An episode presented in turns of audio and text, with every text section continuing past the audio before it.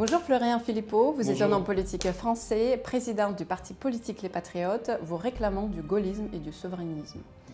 Euh, la France a accordé un prêt bilatéral de 100 millions euh, d'euros à l'Ukraine en novembre 2022. Cette aide s'ajoute à un prêt de 300 millions d'euros euh, octroyé en mars 2022 sur le fond de la crise énergétique, de la crise économique. Vous, qui côtoyez les Français tous les jours, vous voyez leur malheur, leur souffrance, on nous dit que nous devons être solidaires euh, de l'Ukraine. Est-ce que un artisanat, euh, est-ce qu'un boulanger français qui habite dans la France profonde se sent solidaire euh, de cette aide française du gouvernement français à l'Ukraine, sachant que la dette publique s'élève à 43 000 euros par habitant. Par habitant, oui. D'abord, merci beaucoup de me recevoir. Euh, et bonjour à toutes les personnes qui nous regardent. Euh, je crois que vous posez tout de suite la question essentielle.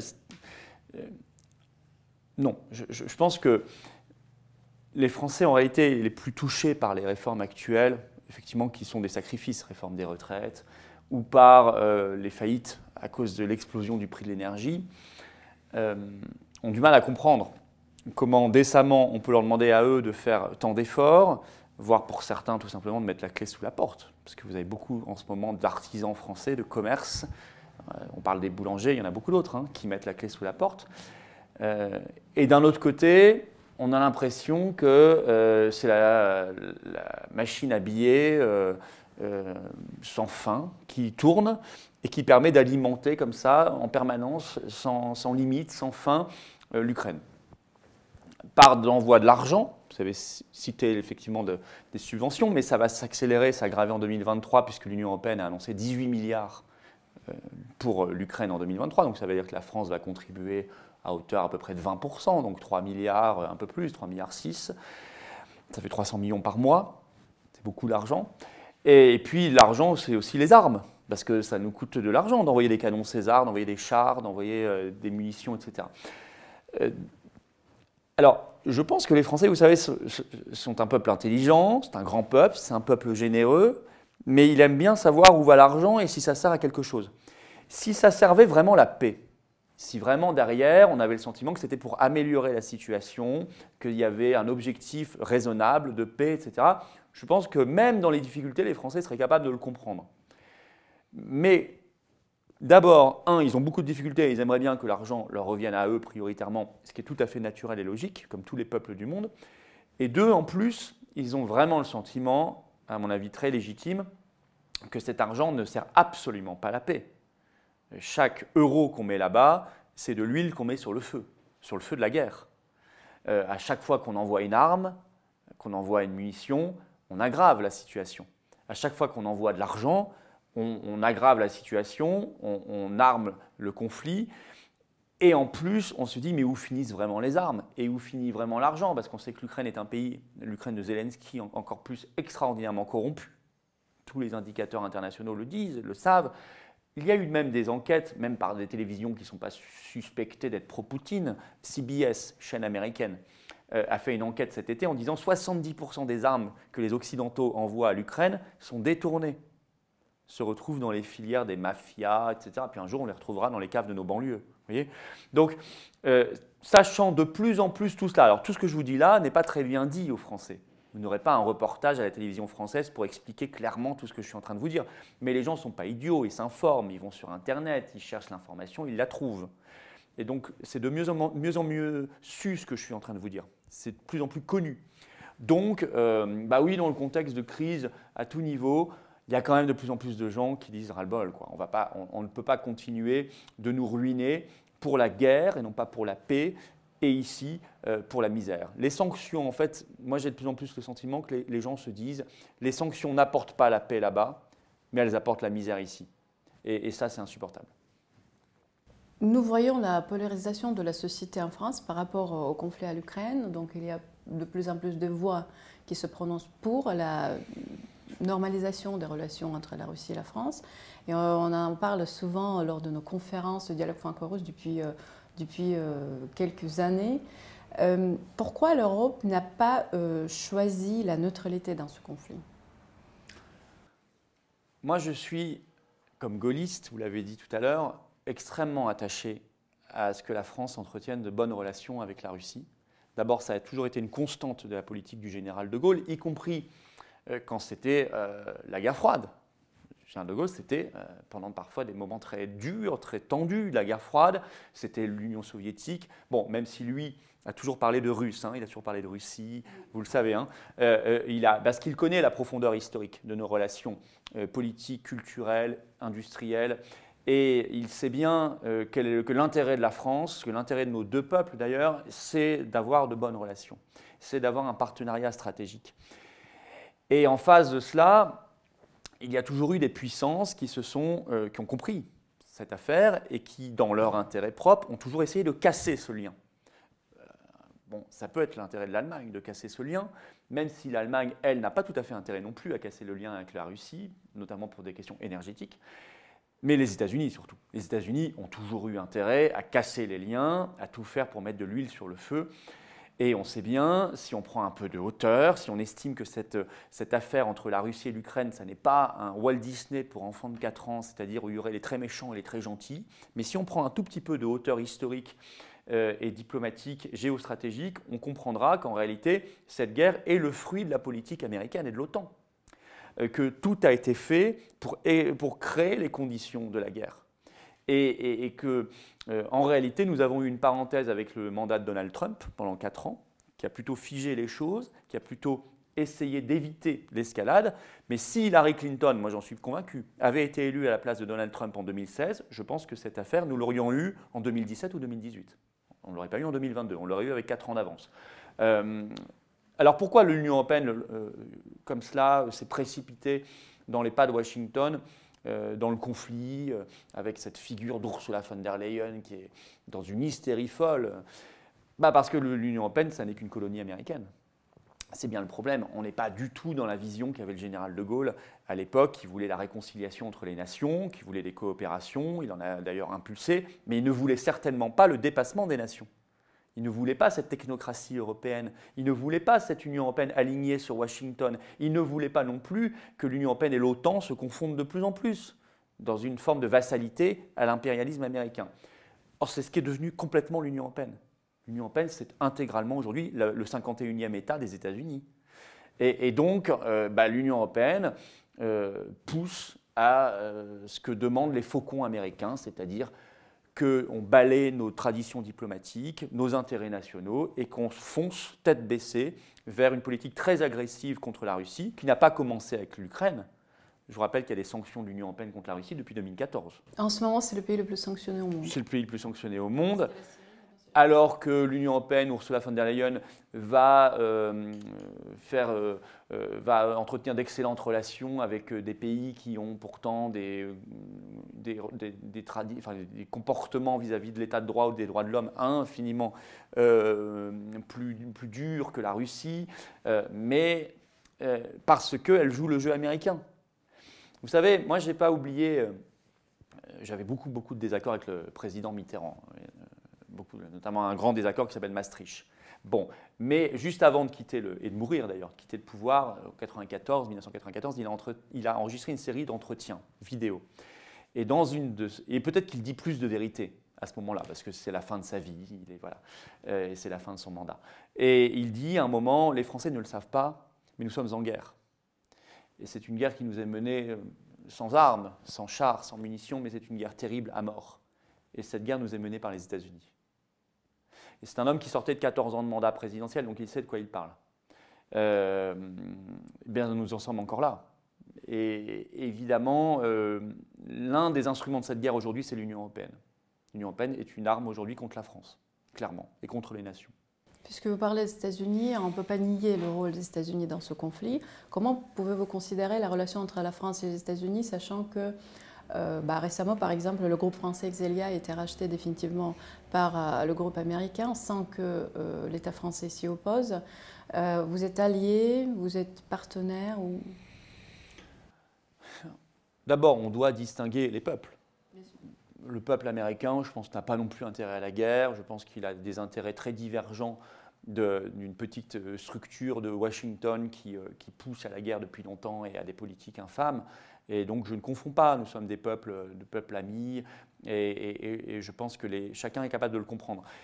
Euh, nous sommes aujourd'hui vis-à-vis du pouvoir américain, euh, de ce qui a le pouvoir, en tout cas aux États-Unis, parce que je ne sais pas très bien qui a le pouvoir aux États-Unis, très honnêtement. Euh, Joe Biden me paraît être une figure, une sorte de marionnette qui ne sait plus très bien ce qu'elle ce qu'elle fait, ce qu'elle dit elle-même, parce qu'il semble dans un drôle d'état quand même. mais au, un peu sénile. Bon. Mais autour de lui, il y a des gens qui savent très bien ce qu'ils font et qui sont du complexe militaro-industriel, qui sont du complexe financier, bancaire, bon, et qui, qui, en réalité mènent et qui poussent à cette politique, notamment pour maintenir l'hégémonie américaine et l'hégémonie du dollar. Si on ne comprend pas que les États-Unis, dans cette affaire, visent à casser la Russie parce qu'ils craignent énormément que la Russie, avec la Chine et d'autres puissances, des BRICS par exemple, et la France pourrait jouer son rôle là-dedans, une France libre devrait jouer son rôle, vise à sortir de l'hégémonie monétaire du dollar euh, et que les États-Unis ne peuvent pas se le permettre parce que sinon c'est la ruine immédiate. Ils, sont, ils croulent sous une montagne de dettes aux États-Unis. La seule chose qui les sauve, c'est le privilège du dollar. Tant qu'on n'a pas compris ça, on ne comprend pas l'acharnement américain. Voilà. Alors les Français, euh, aujourd'hui, le pouvoir français est dans une relation de soumission totale au pouvoir américain. Ça ne date pas de Macron. Ça, ça s'est vraiment accéléré avec Sarkozy. C'est depuis la présidence en 2007 de Nicolas Sarkozy qu'on est vraiment devenu vassal des États-Unis. Il nous a remis à l'époque, souvenez-vous, dans le commandement intégré de l'OTAN qu'avait quitté le général de Gaulle, et aucun autre président n'avait osé le refaire. Bah, lui a fait le sens inverse. Hein. Il nous a remis dans le commandement intégré de l'OTAN. Il a ne cessé, de, on l'appelait Sarko l'américain, de dire le plus grand bien des États-Unis, etc je me souviens même qu'avant même d'être élu le 11 septembre 2006, il avait fait le voyage de Washington pour s'excuser officiellement de la position de la France en 2003 sur l'Irak. Il s'excusait du fait que la France, à l'époque avec la Russie, s'opposait à la guerre d'Irak de George Bush. Et puis ça a continué, et Macron est vraiment un homme des États-Unis. Macron d'ailleurs est un personnage, euh, il faudrait fouiller mieux son parcours, mais le travail n'est pas fait. C'est un homme qui a beaucoup de zones d'ombre dans sa carrière. C'est un homme qui a toujours euh, manœuvrer dans les intérêts américains. C'est un homme qui, euh, à, tout moment de sa carrière administrative, politique, a joué le jeu américain contre la France, par exemple par la revente d'Alstom, par la, venue d'Uber en France contre les taxis français. Maintenant, on le sait, c'est documenté. Hein. Euh, là, maintenant, vous avez cité Exelia, ce qui est un scandale total, mais il y en a d'autres, il y en a en permanence, en fait. Il joue depuis toujours, et pas simplement depuis qu'il est président de la République, déjà quand il était ministre de l'économie, déjà quand il était secrétaire général adjoint de l'Élysée, et même avant comme haut fonctionnaire et comme banquier d'affaires, il joue toujours le jeu américain. Alors c'est quoi? C'est idéologique oui, oui, oui, sûrement, mais c'est peut-être pas qu'idéologique. Il faudrait savoir un peu aussi quels sont ses intérêts personnels, parce qu'il ne faut pas être naïf dans cette affaire. En tout cas, il nous entraîne aujourd'hui dans une politique de soumission. Et moi, je veux l'inverse. Je suis gaulliste. Euh, je veux que la France sache s'affirmer face aux États-Unis, sache faire savoir sa différence quand c'est nécessaire. Nous pouvons aussi être alliés quand c'est bon, mais nous devons aussi être euh, en confrontation quand c'est mauvais, quand ça nous semble être mauvais, comme la guerre d'Irak en 2003 par exemple, euh, et d'autres. Et aujourd'hui, nous devrions être dans une recherche de paix et non pas être le petit toutou des États-Unis. Justement, je pense que c'est Julian Assange dans le Wikileaks qui a relevé que euh, les Américains ne pouvaient pas, après Chirac, ne pouvaient pas se permettre d'avoir un candidat gaulliste ou, plus ou moins souverainiste en France. Ah là, c'est un petit peu pour ce que vous dites. C'est totalement vrai. On sent bien une influence américaine sur les élections françaises. On nous parle en permanence du soi-disant, de la soi-disant influence russe sur les élections françaises. Ou alors même, les Russes ont fait l'élection de Trump, les Russes ont fait le Brexit, les Russes ont fait les Gilets jaunes. Euh, bon, alors là, moi-même, vous savez ce qu'on me disait quand nous avons fait des manifestations contre le pass sanitaire. Euh, on, me disait euh, qui nous finance? Vous êtes financé par Poutine, ce qui me fait bien rire. Mais même là, ils, pensaient que Poutine avait une influence dans les manifs en France contre le pass sanitaire, ce qui est délirant. alors, on ferait mieux d'aller chercher l'influence américaine. Quand les Britanniques ont voté sur le Brexit par référendum en 2016, Poutine n'est pas venu au Royaume-Uni pour leur dire de voter le Brexit. Par contre, Obama, qui était alors président américain, lui est venu à Londres pour dire de voter contre le Brexit. Vous voyez? Ça, c'est une ingérence. Les États-Unis ont favorisé à tout niveau, à tout moment, la carrière de Macron financièrement, médiatiquement, par les réseaux, par les relais. C'est évident. Euh, donc il y a des renvois d'ascenseurs. Eh ben, ce sont toutes les pépites françaises qui sont rachetées par les Américains.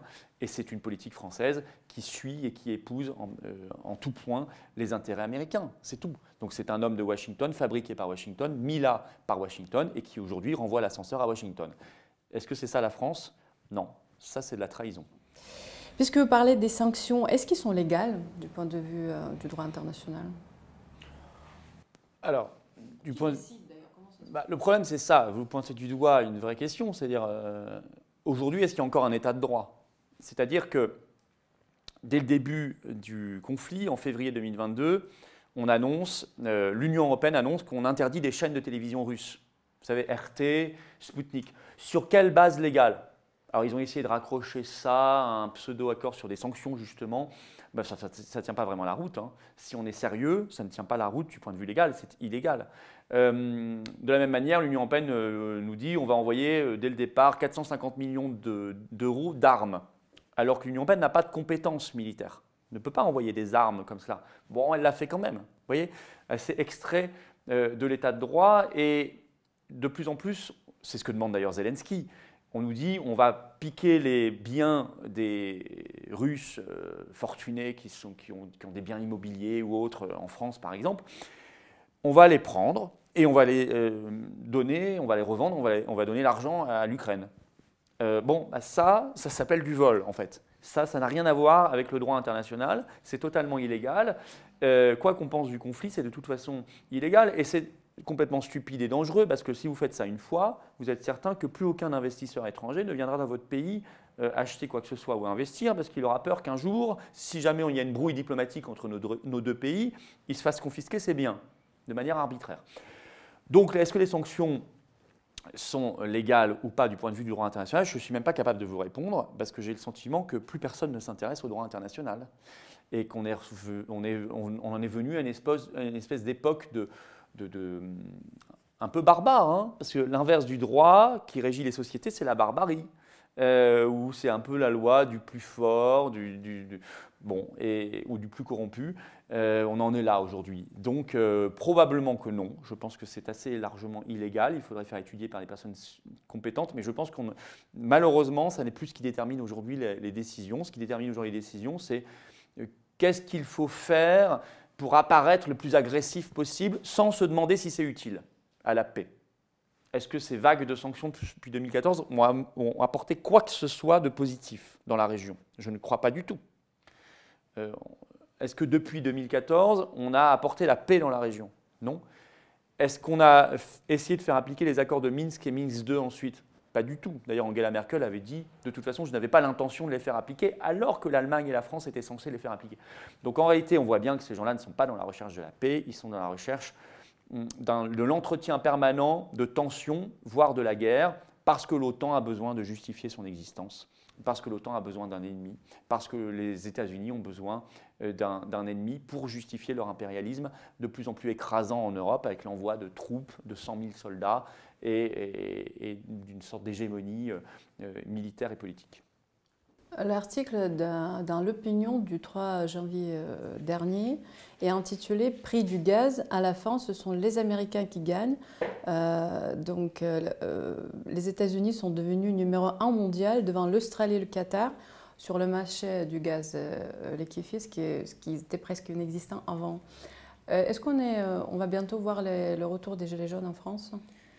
Ah, ça c'est une, deuxième question, mais évidemment que les États-Unis dans cette affaire, euh, qu'ils organisent, qu'ils ont organisé, euh, visent en réalité à capter le marché énergétique européen, à, lui, à vendre à, nos pays ce qui a fonctionné. Euh, du GNL, issu souvent de gaz de schiste, beaucoup plus cher, 3 à 4 fois plus cher que euh, le prix qu'ils pratiquent vis-à-vis de leur propre industrie là-bas. Donc, un, ils nous mettent sous dépendance énergétique. Deux, ils rendent nos entreprises non compétitives par rapport aux leurs parce qu'on paye l'énergie beaucoup plus cher. Et trois, en plus, ce n'est pas très écolo. Parce qu'on nous a expliqué pendant des années qu'il fallait surtout pas prendre de gaz de schiste, parce que c'est effectivement d'ailleurs euh, très euh, traumatisant pour les sols et, c'est polluant. On l'a même interdit. En France, vous savez qu'on ne peut pas, depuis 2011, on ne peut pas exploiter le gaz de schiste. Donc en France, on ne peut pas exploiter le gaz de schiste. Par contre, on en achète massivement aux États-Unis. Donc c'est une hypocrisie sans nom, c'est une folie et, c'est un suicide. Pour nous, c'est un suicide. Parce qu'on tue notre industrie, on tue nos entreprises et on se met sous dépendance américaine. Eh ben, les États-Unis ont bien joué. Voilà, ils, jouent de notre soumission et de notre naïveté. Euh, mais euh, c'est leur intérêt à eux, ça n'est pas le nôtre. Gilets jaunes ou autres, je pense qu'il y aura un moment une réaction forte du peuple français. Je ne sais pas si ça reprendra la même forme que les Gilets jaunes, mais en tout cas, et nous, on compte bien y jouer un rôle important aux patriotes, euh, le peuple français à un moment se lèvera, parce qu'il n'acceptera pas ce suicide, tout simplement. Aucun peuple du monde ne peut accepter de se tirer une balle dans la tête, euh, et surtout pas le peuple français, qui est un, peuple intelligent, c'est un peuple politique, c'est un grand peuple, c'est un vieux peuple, et il peut aller très très loin parfois dans la soumission et, dans la résignation, mais à un moment, il finit toujours par relever la tête, et ça peut être très brutal, mais très salutaire. Y a-t-il encore un espoir pour euh, revenir à la table des négociations et finir ce conflit? Il faut toujours avoir l'espoir ça doit être, euh, on est obligé d'avoir de l'espoir et de se battre pour ça. Euh, aujourd'hui, ça paraît bouché. Ça paraît bouché parce que vous avez Zelensky qui est un, acteur, c'est le cas de le dire d'ailleurs, c'est un acteur de profession, un comédien, mais qui a un rôle qui, est, qui, est, là pour exciter la situation en permanence. moi, quand on le compare à Churchill, je tombe de ma chaise, si vous voulez. Je n'ai pas le souvenir que Churchill avait des dizaines de millions de dollars cachés dans des comptes offshore, euh, que, Churchill avait fait des choses euh, pas très, pas très reluisantes dans sa carrière, dans une, carrière qu'il aurait eue avant, et euh, que Churchill était là pour entretenir la guerre. On le voit bien de manière hystérique, quitte à mentir quand il avait annoncé qu'un missile russe était tombé en Pologne. en fait, il voulait déclencher une guerre mondiale, parce que ça aurait déclenché une guerre mondiale. Et heureusement, là, il y a eu un peu de sagesse d'autres pays. Donc il, a un jeu irresponsable, il a un jeu fou, euh, et on voit bien qu'il est une marionnette, mais une marionnette excitante, il excite la situation. Donc il y a ce problème-là, il y a le problème, évidemment, on l'a dit, de la politique américaine, qui ne veut pas la fin du conflit, ou qui ne l'obtiendra que par l'écrasement de la Russie. Oui, mais vous n'aurez pas l'écrasement de la Russie, parce que si vous avez l'écrasement de la Russie, ça veut dire que vous avez eu une guerre mondiale nucléaire. Donc ce sera l'écrasement de toute la planète, en fait. Donc tout ça est fou. Gageons qu'un peu un moment de raison euh, reviendra et que surtout les peuples, et les peuples en Europe en particulier, qui sont vraiment les dindons de la farce aujourd'hui, euh, chasseront les gouvernements de traîtres et mettront à la place des gouvernements qui défendent leur intérêt national. Et à partir de là, on ira vers la paix. Parce que si nous avons dans nos pays des gouvernements qui défendent l'intérêt national, alors ils comprendront que l'intérêt national, c'est la paix. L'intérêt national de la France, c'est la paix c'est des bonnes relations. Ce sont des bonnes relations avec, euh, avec la Russie. Ça n'est pas la guerre. Ça n'est pas cette situation déplorable. Et, c'est donc au peuple de faire un boulot. Ils peuvent le faire, ils doivent le faire, et je pense qu'ils le feront. Merci beaucoup Florian Philippot. Merci à vous. Euh, je crois et nous croyons tous au dialogue franco-russe en relation forte, solidaire et stratégique entre la Russie et la France. Tout à fait.